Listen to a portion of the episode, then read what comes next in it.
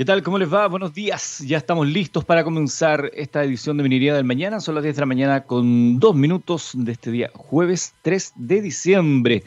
Estaremos conversando el día de hoy en Minería del Mañana con Roberto Noemí, gerente general de IoT Chile, para conocer sobre el estado actual del trabajo en minerías sin tecnología, sus riesgos y los avances en la minería para llegar a la minería 4.0, la minería verde, la minería más amable con el medio ambiente y el uso de tecnologías en aquello. Y también estaremos conversando con José Fuente Alba, gerente de ventas de plataformas de datos de InterSystems Chile, para hablar también justamente de los beneficios de la incorporación de tecnología en la minería, eh, la relevancia que se le da a la gestión de datos, todo el proceso de desafío de almacenar y manejar esta gran cantidad de datos y cómo Chile también de alguna manera se compara a nivel internacional desde esta perspectiva en una industria tan competitiva como es la industria minera. De eso hablamos martes y jueves a las 10 de la mañana acá en txsradio.com, científicamente rockera.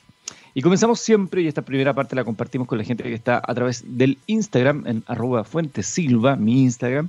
En las historias hacemos un vivo con la primera parte del programa, que son las noticias, y luego ya después pasamos a la entrevista en txsradio.com. La primera noticia tiene que ver con que la producción chilena de plata creció un 26,5% en los primeros nueve meses de 2020. En su boletín mensual electrónico, Cochilco destaca que entre enero y septiembre de este año se produjeron 1.097.280 kilos de plata fina.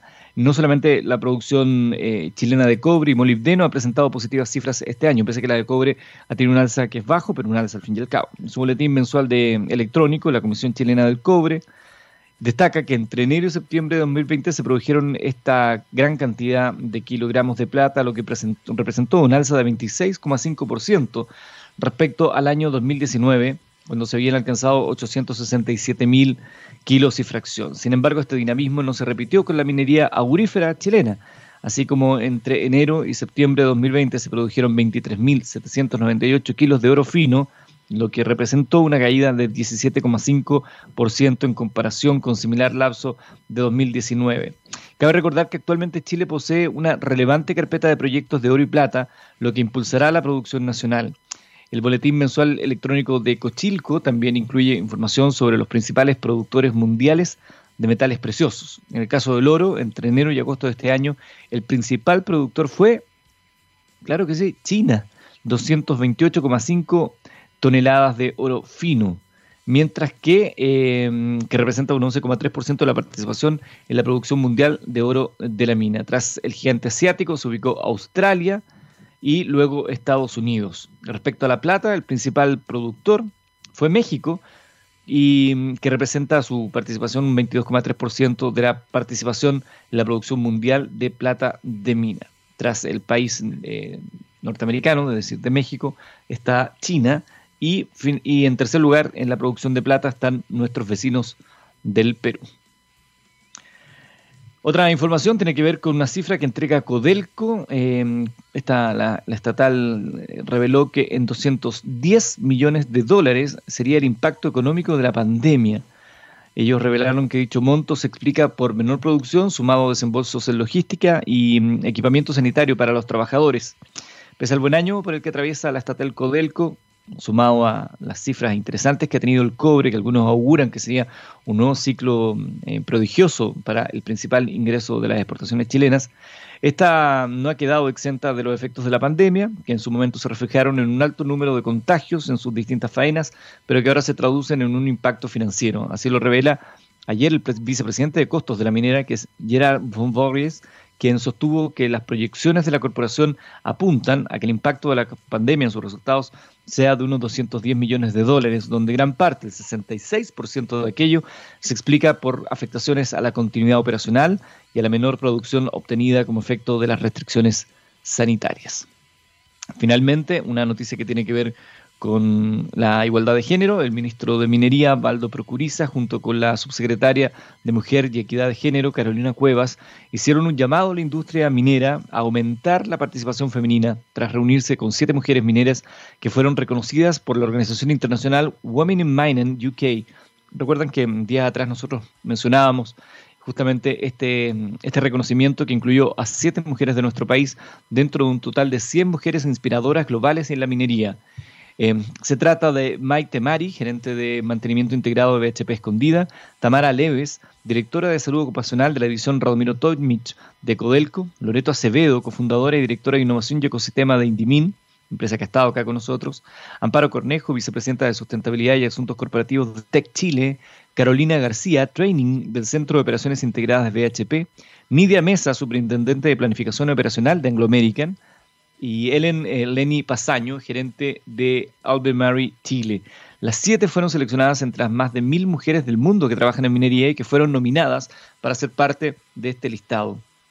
Para el Ministerio de Minería es muy importante este premio ya que busca destacar a mujeres que son líderes, han generado cambios y que gracias a su trabajo han empoderado a otras mujeres y niñas a ser agentes de cambio y ser parte de la importancia de la industria. Sin embargo, necesitamos que más mujeres se sumen a este sector, por lo que hacemos un llamado a las empresas mineras a tomar compromisos y adoptar medidas concretas para avanzar en participación femenina, que hoy no supera el 10%, dijo el ministro Procuriza. Este es un tema que nosotros hemos tenido también acá en, la pauta de Minería del Mañana, la importancia de la incorporación de mujeres y cómo también la, toda la cultura minera ha tenido que ir haciendo un cambio para ir entendiendo el rol de la mujer también dentro de una industria que durante años fue concentrada y muy machista, digámoslo. Recordemos que hasta no hace muchos años las mujeres tenían prohibido eh, bajar a una faena minera. Por lo tanto, esta, este llamado que hace el ministro, que ojalá se pudiera de alguna manera concretar de una manera más relevante, no, no solamente en un deseo de buenas intenciones, eh, yo creo que va en un buen camino. Es la posibilidad también de ir, eh, como de alguna manera, ajustando la cancha en, términos de igualdad de género en todas las industrias y la minera no tiene por qué ser una excepción de aquello. Esas fueron las informaciones de esta minería del mañana del día de hoy. Al regreso seguimos entonces con nuestros invitados, pero antes nos vamos a la música científicamente rockeros. Escuchamos a Whitesnake. Here I Go Again. 10 de la mañana con 13 minutos y comenzamos ya a conversar con nuestros entrevistados e invitados del día de hoy de Minería del Mañana. les recuerdo que Minería del Mañana es una presentación de Anglo American. Cuando miramos al futuro vemos una compañía con un propósito claro. En Anglo American se han propuesto reimaginar la minería para mejorar la vida de las personas. ¿Y cómo lo están haciendo? Poniendo la innovación en el centro de todo. De esta forma seguirán impulsando y estando a la vanguardia de la industria minera, adaptándose, buscando mejores eh, formas de extraer y procesar minerales, usando menos agua y menos energía. El futuro está cada vez más cerca. Anglo American, personas que marcan la diferencia en minería. Tenemos a continuación la posibilidad de conversar en Minería del Mañana con José Fuente Alba, es gerente de ventas de plataformas de datos en Intersystems Chile. Bienvenido, José. Gusto de tenerte acá en nuestro programa. Muchas gracias, Eduardo. Un placer estar acá contigo. Muchas gracias por la invitación. Eh, suelo preguntarle a nuestros invitados, eh, especialmente cuando es la primera vez que nos visitan, eh, ¿cómo se cruzó su vida, su mundo, con el mundo de la minería, con este mundo tan fascinante y una industria tan grande como la minería en Chile? ¿Cómo, cómo fue tu caso, José? Ah, interesante pregunta. Mira, la verdad que no fue hace mucho tiempo. Eh, Intersystem es una compañía de, administración de datos, de manejo de datos, De, todo lo que tiene que ver con la administración de la información, etcétera. Y teníamos eh, verticales orientadas a, tenemos eh, verticales orientadas a salud, a gobierno, y una de las verticales que no teníamos eh, corporativamente, nosotros somos una compañía que tenemos base en Boston, estamos cubriendo una buena porción, no sé, como 25 países con nuestras operaciones, no teníamos ninguna cercanía con minería, no teníamos absolutamente ninguna oferta ni tampoco clientes en minería, lo cual resultaba muy extraño en Chile. Quizás en otros países no es tan extraño. En Estados Unidos la minería es una industria más pequeña comparativamente con el resto.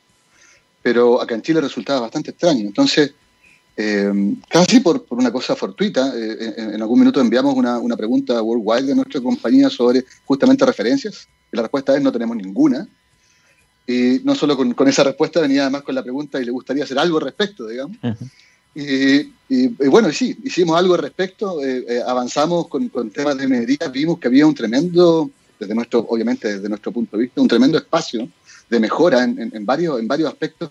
Creíamos que las cosas que estábamos haciendo en áreas como, como en áreas clínicas, en áreas más médicas, digamos, en áreas también de gobierno, podían ser aplicadas a la minería.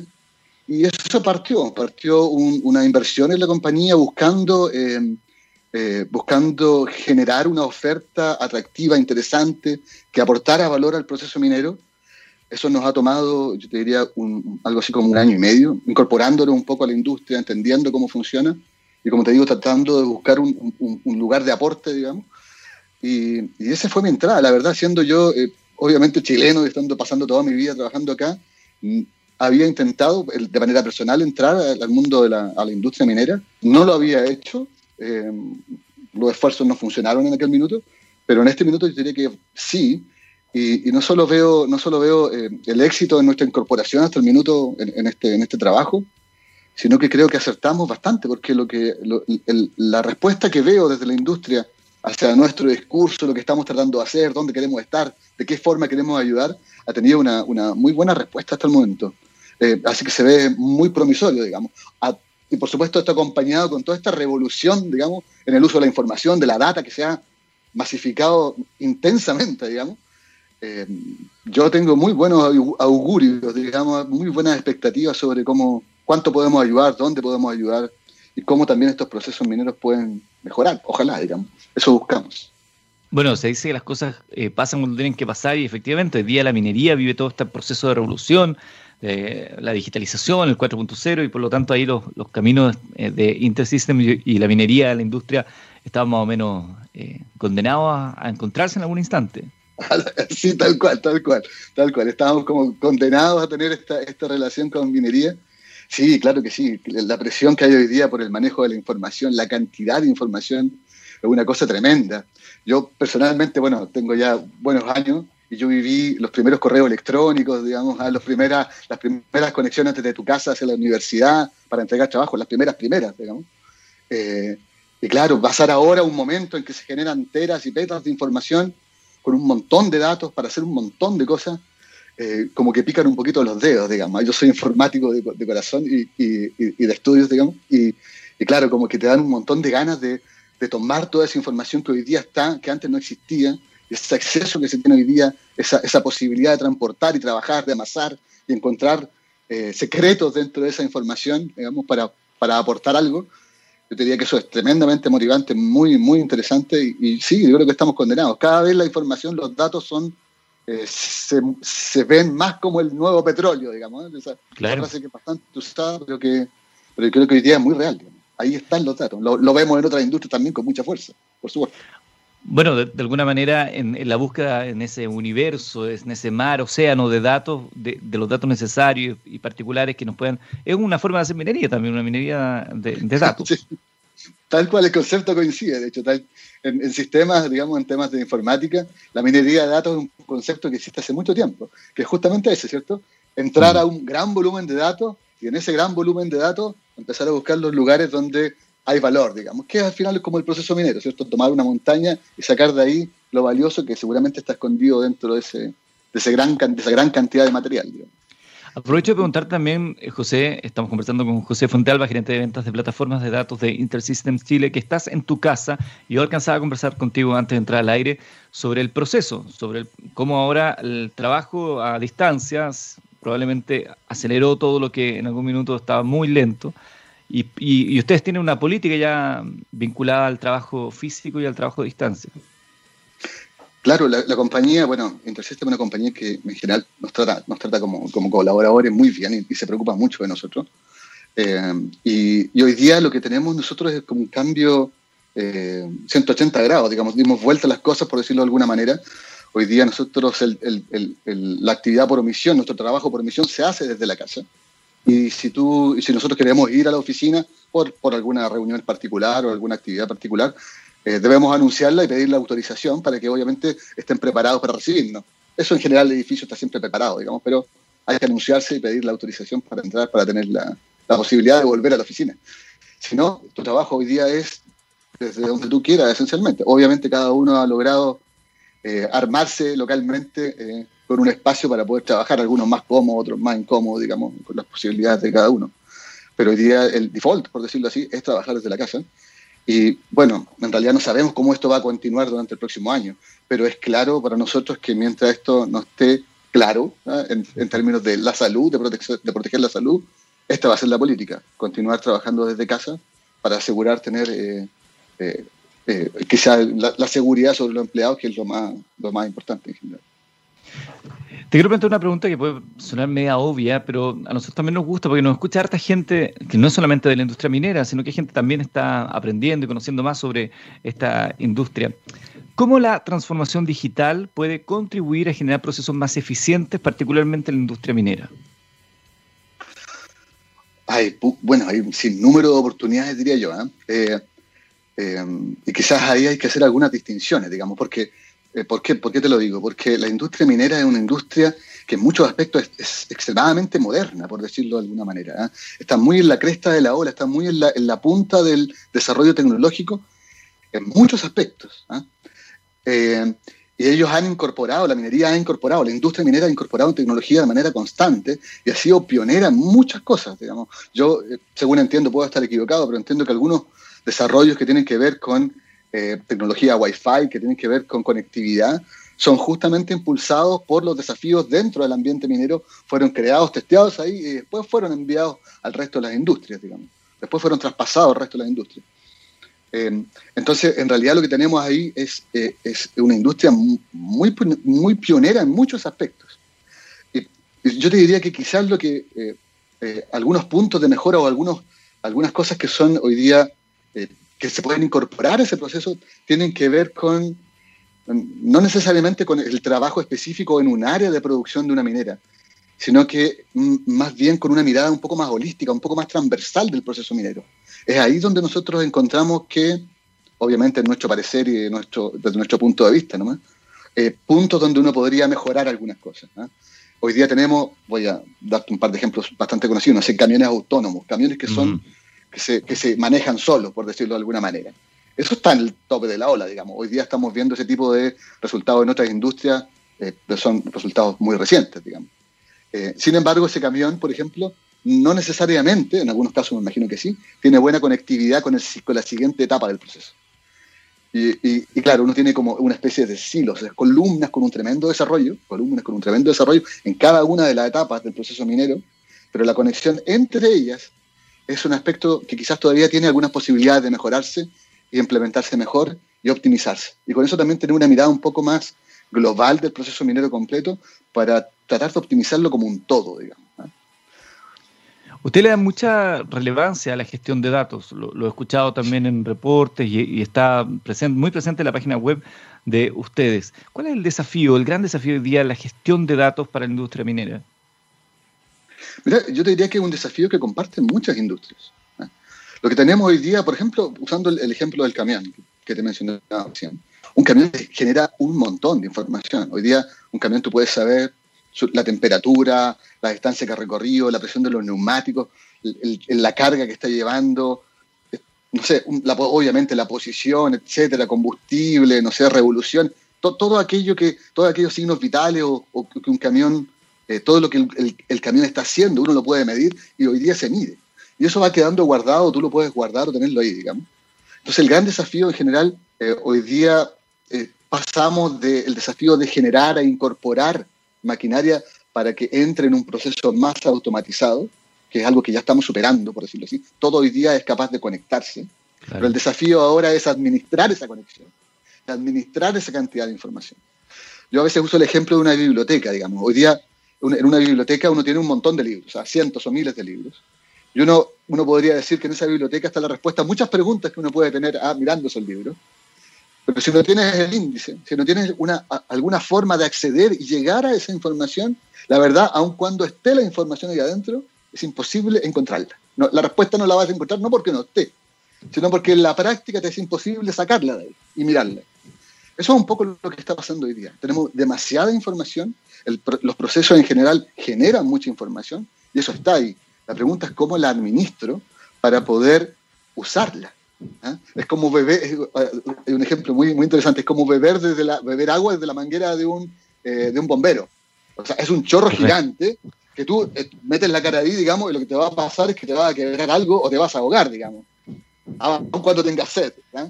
Entonces, es un poco eso, es un poco cómo tomamos esa gran cantidad de información y la hacemos maniobrable manejable, entendible, sumable, proyectable. ¿ah?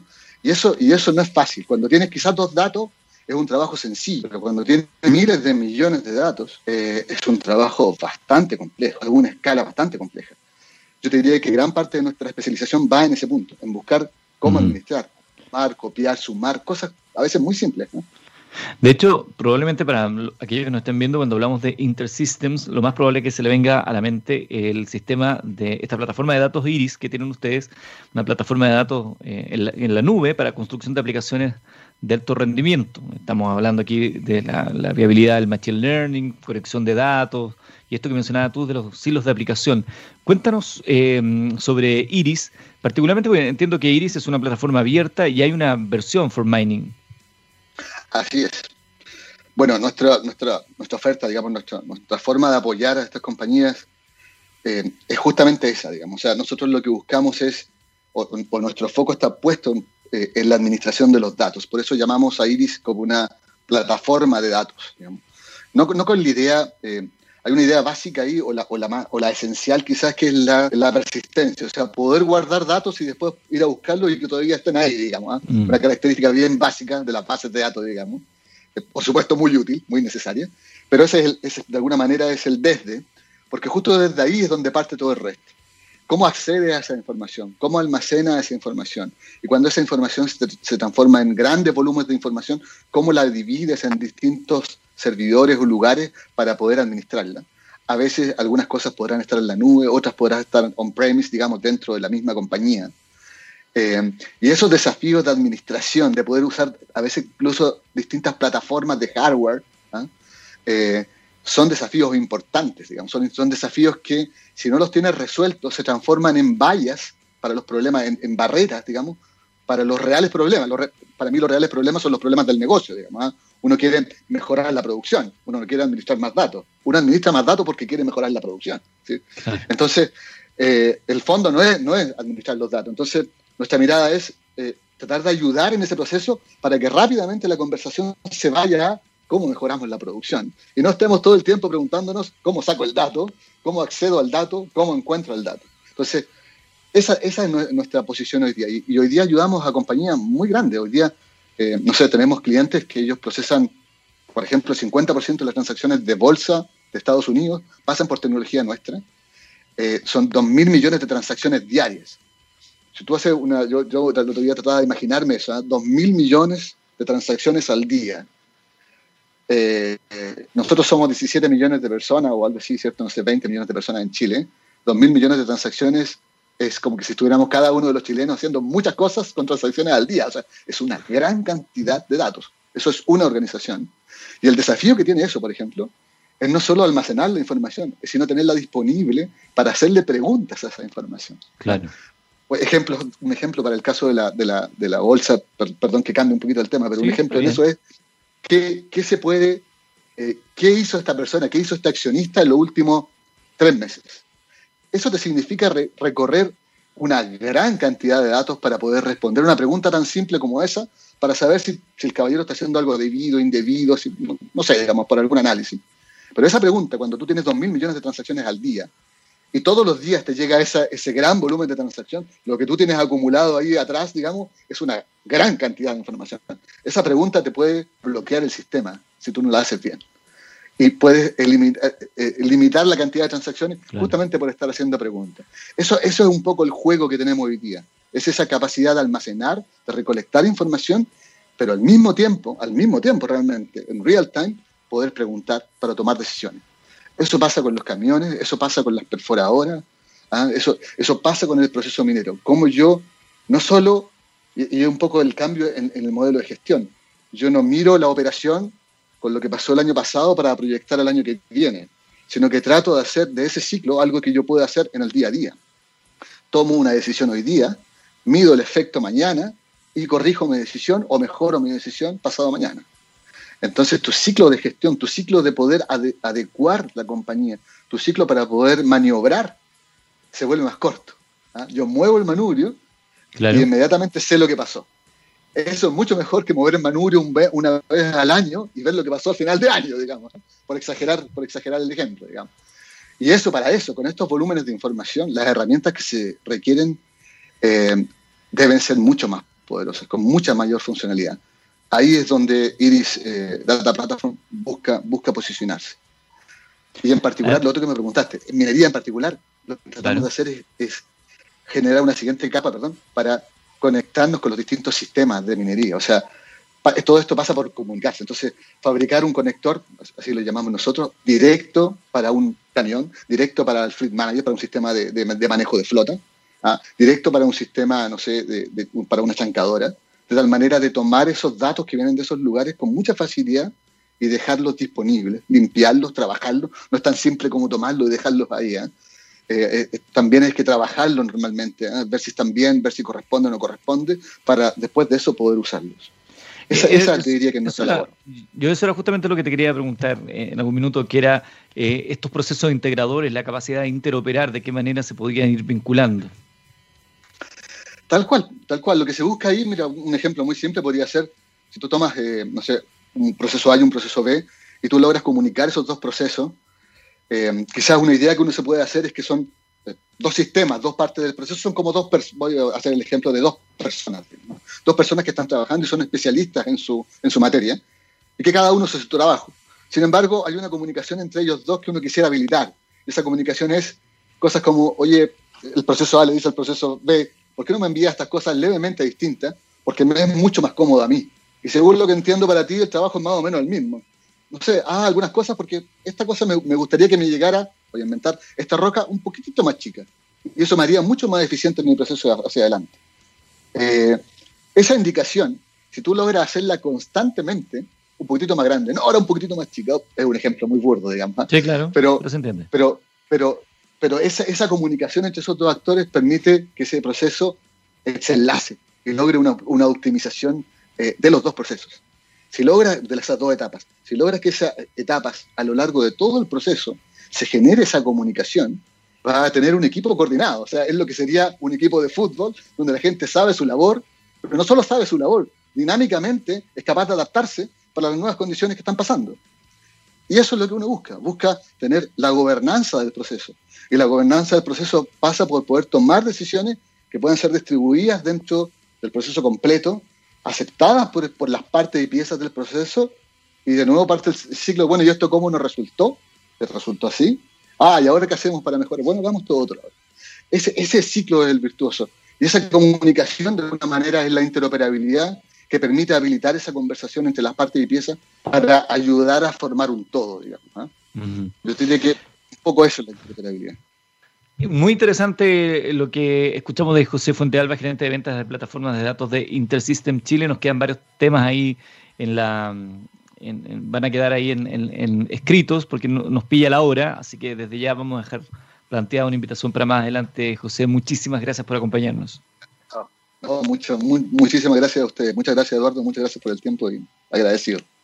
Felices, felices nosotros. José Fuente Alba, gerente de ventas de plataformas de datos de Intersystem Chile. Al regreso de la música conversamos con Roberto Noemí, gerente general de IoT Chile. Antes, científicamente rockeros, escuchamos a Aerosmith. Esto se llama Mama King.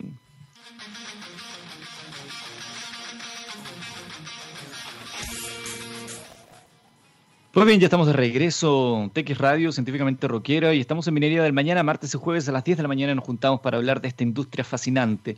Y es una presentación de nuestros grandes amigos de 360. Somos una organización que brinda servicios de productos en las áreas de comunicaciones industriales, automatización y tecnologías operacionales con más de 28 años de experiencia. Nacimos prestando servicios a la industria minera, nos hemos expandido a todos los sectores privados y públicos que abordan desafíos digitales complejos. Nos definimos como integradores tecnológicos enfocados en desarrollar soluciones alineadas en la estrategia digital de nuestros clientes que permitan reducir los costos operacionales, mejoren la productividad, la eficiencia y las capacidades de los equipos. Nuestros amigos de 360 también están acá en Minería del Mañana y nosotros estamos felices también de poder contar con ellos. Y vamos a conversar a continuación con nuestro segundo invitado del día. Es Roberto Noemí, gerente general de IoT Chile. Bienvenido, Roberto. Gusto de saludarte. Buenos días, Eduardo. Muchas gracias por la invitación. Cuéntame, Roberto, ¿cómo se cruza tu vida, tu mundo con la minería? ¿Es algo reciente? ¿Tiene larga data? Mira, yo estoy casi rodeando los 50 años y, estoy metido en minería desde los 6. Ah, eh, perfecto. desde los seis años que estoy metido en minería, mi padre fue una persona que siempre estuvo ligada a la minería. Mi padre fue Alejandro Noemi, desgraciadamente falleció hace tres años. Eh, estuvo siempre como minería de él, familiar, eh, por el lado Noemi Calleja. Y después inclusive fue hasta presidente de Codelco Chile. Entonces siempre estaba ligado a minería, tuvo su emprendimiento en forma privada. Fue el primero en hacer una fundición privada acá en Chile que está ubicada en el norte, que ahora los dueños son Glencore, de Alto Norte. Entonces estoy ligado a la minería, de, lo llevo en el ADN, o sea, eché una mina por primera vez a los ocho años. Entonces créeme que tengo harta experiencia en eso y, soy, como me dicen mis socios, soy el animal minero de la, de la empresa. Qué fascinante poder a los ocho años ingresar a una mina y deslumbrarse con todo lo que esto implica en términos de operatividad, dimensiones, cantidad de personas. Sí, e, en realidad eh, es, una cosa que para mí es, un honor en realidad, porque siempre he estado tan ligado a esto y, siempre he estado metido en todos los procesos. Tuve la suerte de estar en extracción, en proceso, en chancado, a cargo de los camiones, a cargo de todo. Entonces he pasado, conozco casi todo el proceso completo dentro de la minería, lo cual me ha ayudado mucho para ver el tema de tecnología. Entonces, como te digo, eh, en realidad es un, orgullo y, en realidad estoy 100% conectado a la minería, la llevo en la sangre. ¿ah? Quisiera, eh, Roberto, que nos contaras eh, sobre la perspectiva que tienen ustedes del estado actual del trabajo en las mineras sin tecnología, de los riesgos asociados a ello. Mira, eh, con la experiencia que, tengo y junto con mis socios, que somos dos partes, una parte de socios tecnológicos y la otra parte sobre los mineros. Entonces, actualmente en la minería, eh, en los procesos, eh, si bien se aplican, hay, hay, temas de seguridad por medio con la gente, eh, siempre hay, se corren riesgos. Por ejemplo, nosotros al ver todos estos problemas, estuvimos buscando tecnología en Australia y encontramos dos muy buenas. Y pensando en los problemas que hay, por ejemplo, hoy día una correa transportadora, que es una de las tecnologías que tenemos, tienes constantemente gente circulando alrededor de la correa esa gente está expuesta a temperaturas, a un montón de condiciones adversas, eh, en la noche un frío atroz, en el día un calor sofocante, y además a posibles incidentes o accidentes. Entonces, y, eso a todo nivel de, la minería, siempre estás expuesto a algunos riesgos. Entonces, siempre tratamos de, ver esos problemas, a saberlos de primera fuente, que hemos estado ahí nosotros, y hemos buscado tecnologías para poder minimizar todo eso. Yo creo que es un tema recurrente en la minería y gracias a Dios se han tomado, han tomado algunas cosas, por ejemplo, lo que planteaba recién José Alba, el tema de los camiones autónomos que ya están siendo utilizados en, en Gabriela Mistral por, por, por, lo menos hace ya varios años. Y cada vez meter tecnología en estos procesos es lejos. El que, el que no entienda que eso es el futuro en minería eh, va a estar afuera del mercado en un rato. Dentro del concepto y del contexto de los avances en la minería para llegar a la minería 4.0, tenemos una gran cantidad de dispositivos, de tecnología. Tú acabas de decir que trajeron tecnología directamente desde Australia, Byron y TuSensor. Cuéntanos un poco de esas dos tecnologías que están disponibles y todas las eh, los estándares vinculados a ellas. Mira, acá por ejemplo te voy a mostrar un poquitito que es lo que es un ah, sensor que va acoplado a un eje de los rodillos de las correas transportadoras. Perfecto. Y este sensor genera su propia energía y este sensor emite la información del estado de los rodamientos de cada uno de tus rodillos en las correas transportadoras. ¿Ya? Entonces tú con nuestra tecnología, nosotros medimos tres parámetros. Medimos análisis de vibración, que es lo principal. Nosotros prevenimos, predecimos con este análisis de vibración cuándo el rodamiento va a morir. ¿Ya? Además, tenemos la RPM, por lo tanto, con eso nosotros vamos a ver cuándo el, desgaste del manto, cuándo se va a producir. Y la tercera es la temperatura. Yendo a la parte técnica, la temperatura es la causa final de un mal funcionamiento de un rodamiento. Y con nuestra tecnología, tú al predecir la falla de esto, puedes eliminar problemas serios en la minería, como el incendio de una correa, o las detenciones no programadas, es una tecnología de punta que ya está siendo forma, utilizada en forma industrial en la minería australiana.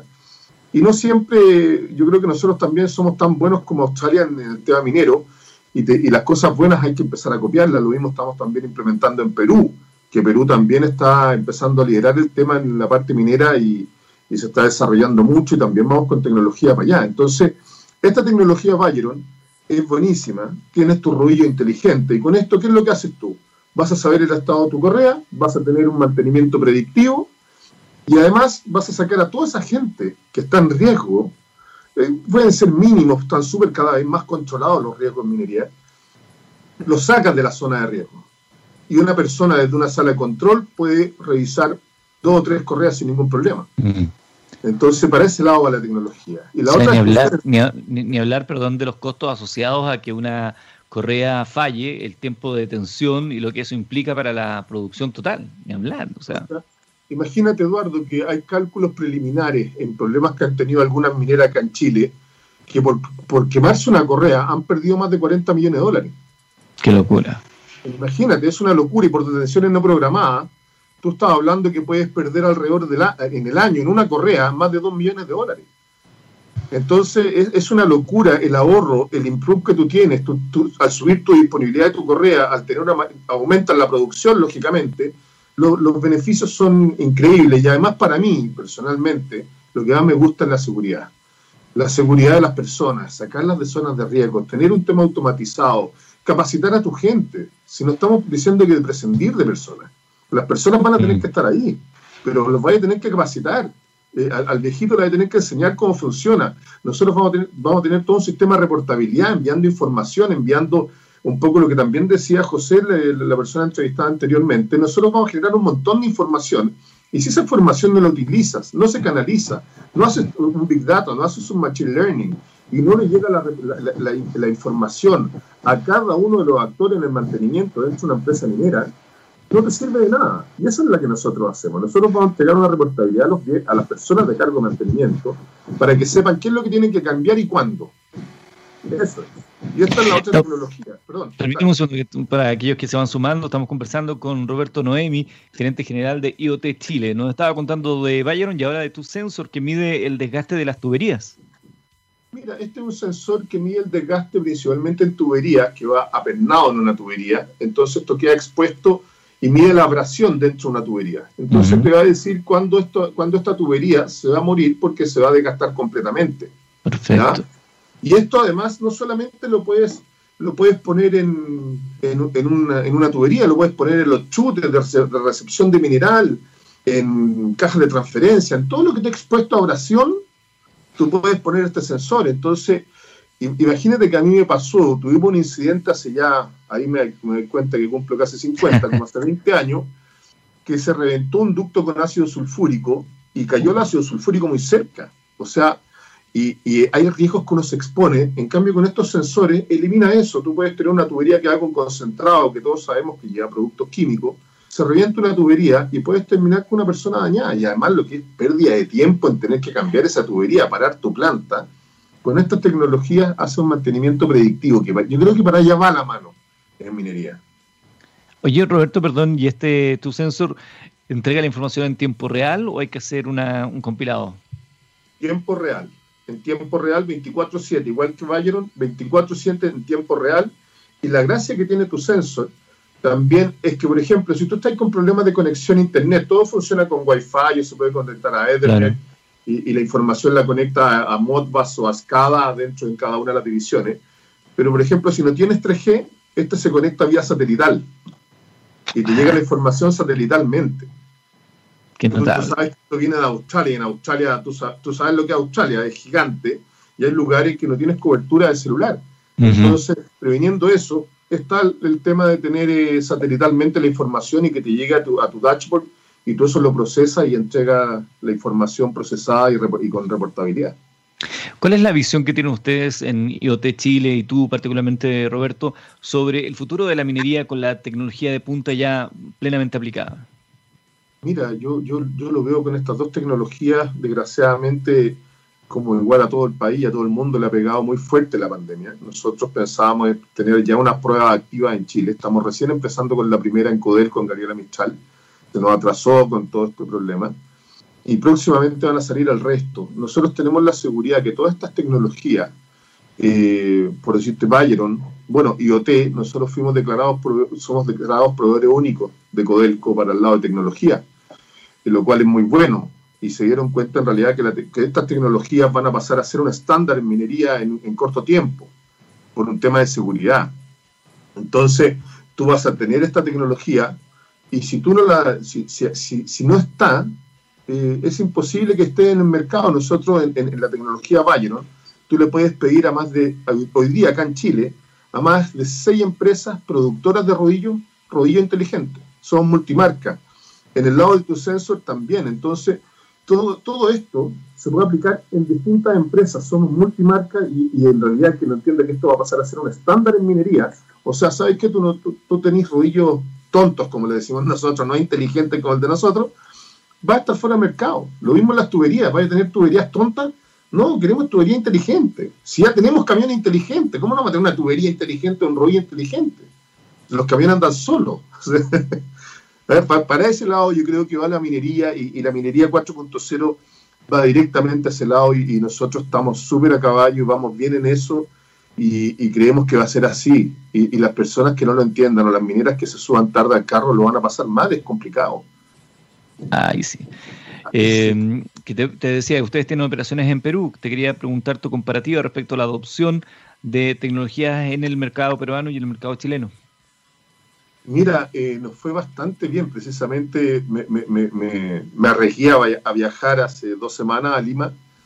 Un viaje con todas las medidas de seguridad que fue atroz. Perdí todo un día viajando y parecía marciano, porque en realidad con las mascarillas, con todo, con el cubo facial, fue todo un drama, pero finalmente había que hacerlo por el trabajo. Y fui a Lima y tuvimos muy buenas reuniones. Me invitó una de las empresas que provee con nosotros Rodillos PPI, que es uno de nuestros primeros partnership. Y PPI nos invita, tenemos reuniones con varias mineras en, en, Perú y estamos cerrando con dos de ellas pruebas. Entonces, eh, estamos cerrando más rápido que en Chile en algunos minutos Mm. Y, creo que en realidad esta tecnología va a costar poco. Yo creo que de aquí más adelante, igual en Chile vamos a seguir cerrando pruebas. Y el problema también en Perú, el tema del COVID que la ha golpeado muy fuerte. Nosotros estamos teniendo una presencia muy fuerte en Lima y en Arequipa. Y ya como te digo, vamos a empezar a hacer las primeras pruebas con el grupo de Freeport, con la división Cerro Verde y con Antapacay de Glencore. Vamos a empezar a hacer ya las primeras pruebas. Me alegro, Roberto. Bueno, como siempre, me parece que nos van quedando muchos temas en el tintero y lamentablemente por tiempo no, alcanzamos a abordar, pero desde ya quedan invitados para otra oportunidad en Minería del Mañana. Muchas gracias, Roberto. Cuando quiera, Eduardo. Feliz. Muchas gracias por tu tiempo y haberme invitado a tu programa, que es excelente. Muchísimas gracias, Roberto Noemi, gerente general de IoT Chile. Nosotros nos despedimos ya rápidamente porque son las 10.57, pero nos vamos musicalmente como siempre, agradeciendo a Gabriel Cedrés que está en la sala de sonido. Nos vamos con Dancing Devil's Pathing. Muchas gracias, hasta el martes.